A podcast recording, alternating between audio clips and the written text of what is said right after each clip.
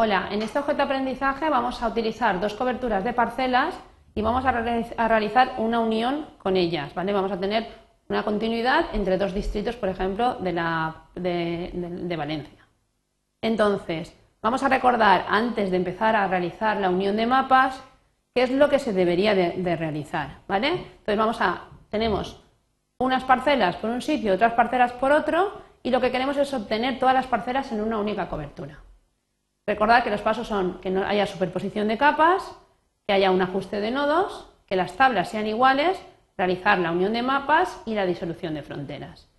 Pero estos pasos nunca, son obligatorios en todos los casos. Ahora cuando cojamos las coberturas de parcelas nos vamos a dar cuenta primero que no va a haber superposición, porque evidentemente son distritos independientes. Como las parcelas no se van a recortar por los arcos, sino que se van a recortar por los ejes de calles, tampoco vamos a tener que hacer el ajuste de nodos. Las tablas sí que vamos a darnos cuenta de que están mm, mal hechas adrede para que falle el map join. Haremos el map join y no vamos a disolver fronteras, es decir, no vamos a utilizar el dissolve porque tampoco hemos tenido en cuenta que se hayan tenido que fusionar polígonos. Entonces, en este caso, eh, en un momento dado que haya una cartografía continua de usos de suelo, deberíamos haber hecho todos los pasos pero para parcelas o para polígonos disjuntos en los que no tienen nada que ver una cartografía con la otra, pues vamos a hacer que las tablas sean iguales y la unión de mapas.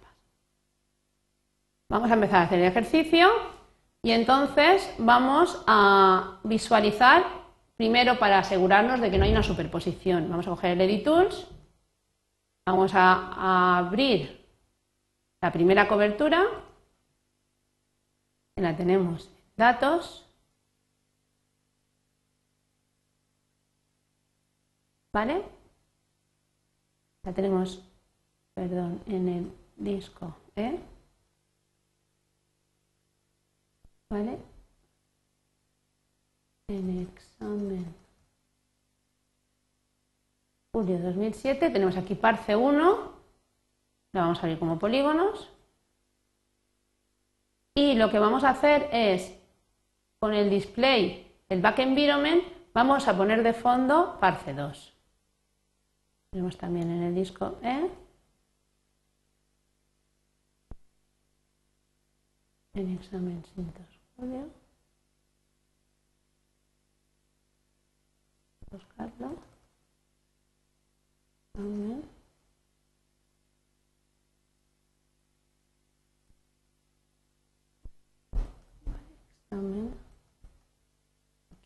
cogemos parce 2. Lo que vamos a hacer aquí es polígonos, vamos a rellenarlos de rojo para que veamos la diferencia y aplicamos. ¿Vale? Entonces, mirad cómo estos polígonos de aquí, vamos a sacar el pan zoom, vamos a hacer un zoom de esta zona para que veáis ¿vale? que no existe superposición. ¿vale? Tenemos polígonos de una zona, polígonos de otra zona, pero que no están superpuestos entre sí. Lo que queremos conseguir es que todos los polígonos estén en una única cobertura. Entonces, lo siguiente que nos tocaría comprobar serían las tablas. Vamos a abrir en el Manage Coverage de Parse 1, vamos a abrir la tabla, la tabla PAT, y nos dice área, perímetro, identificador interno, identificador de usuario, referencia de parcela, referencia de plano, código de vía, número de policía y duplicado. Y abrimos las tablas de la parce 2 y tiene el área, el perímetro, el identificador interno, el identificador de usuario y aquí lo que se ha hecho es pasar el duplicado, que era el último campo en la otra base de datos, se ha pasado a ser el quinto campo de aquí. Entonces está referencia de parcela, referencia de plano, código de vía, número de policía y duplicado. Si hiciéramos el map join, en este momento fallaría la máquina porque no tiene la misma estructura de la base de datos. De todas maneras, vamos a comprobarlo. Yo le voy a decir análisis, sit, map join. Le voy a decir, voy a hacer un map join de polígonos. Cobertura de entrada, parce 1. Cobertura siguiente, parce 2. Lo que estoy haciendo es parce 1 y parce 2, unirlas para conseguir parce mal. Le voy a poner parce mal porque sé que va a salir mal.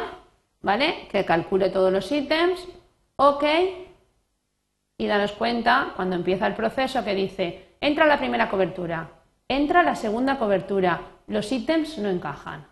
¿Vale? Entonces lo que ha hecho es realizar el proceso de la unión de mapas, pero como no ha podido poner los, registros de la siguiente cobertura, pues ha sacado la solución de parcemal es la misma que si fuera parce 1. Es decir, que si yo abriera en Editools y viera lo que es parcemal,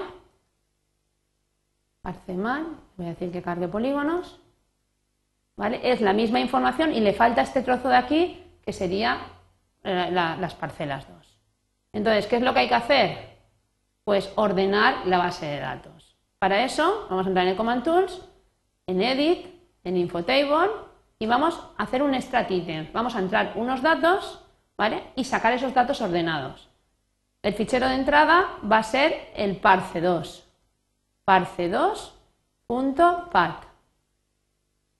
¿Vale? Daros cuenta, área, perímetro, identificador interno, identificador de usuario, eso está bien. Entonces, lo pasamos al siguiente sitio, bien.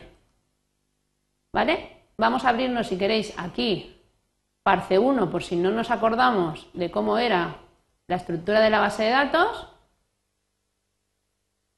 ¿Vale? Y nos damos cuenta de que tiene área, perímetro, identificador interno, identificador de usuario y luego va la referencia de parcela, la referencia de plano, el código de vía, el número de policía y el duplicado. Luego lo que tenemos que conseguir aquí es que ahora venga la referencia de parcela, la siguiente sea la referencia de plano, el código de vía, el número de policía y por último el duplicado. Entonces le damos a OK. Ya hemos conseguido que la tabla sea exactamente igual que la de Parse 1 y vamos a realizar el análisis. Vamos a hacer el map join de polígonos. Vamos a decirle que parce 1 sea la primera y parce 2 la segunda. Vamos a decirle que sean parce buenas. Que calcule los identificadores y OK. ¿Te cuenta que ahora la orden está funcionando? Dice, entro en la primera cobertura, entro en la segunda cobertura, Entro a la tercera, no hay más coberturas, pero no ha, puesto ningún problema en el encaje de los ítems.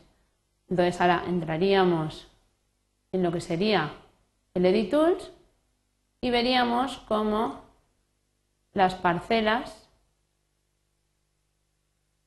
¿vale? ya tienen el trozo que les faltaba de parce 2. Bueno, pues con esto terminamos este objeto de aprendizaje.